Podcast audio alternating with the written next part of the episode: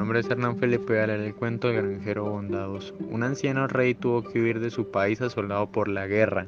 Sin escolta alguna, cansado y hambriento, llegó a una granja solitaria en medio del país enemigo donde solicitó asilo.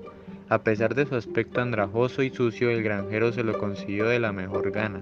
No contento con ofrecer una opípara para cenar, al caminante le proporcionó un baño y ropa limpia, además de una confortable habitación para pasar la noche. Y sucedió que en medio de la oscuridad el granjero escuchó una plegaria musitada en la habitación del desconocido y pudo distinguir sus palabras. Gracias Señor porque has dado a este pobre rey destronado el consuelo de hallar refugio. Te ruego ampares a este caritativo granjero y haz que no sea perseguido por haberme ayudado.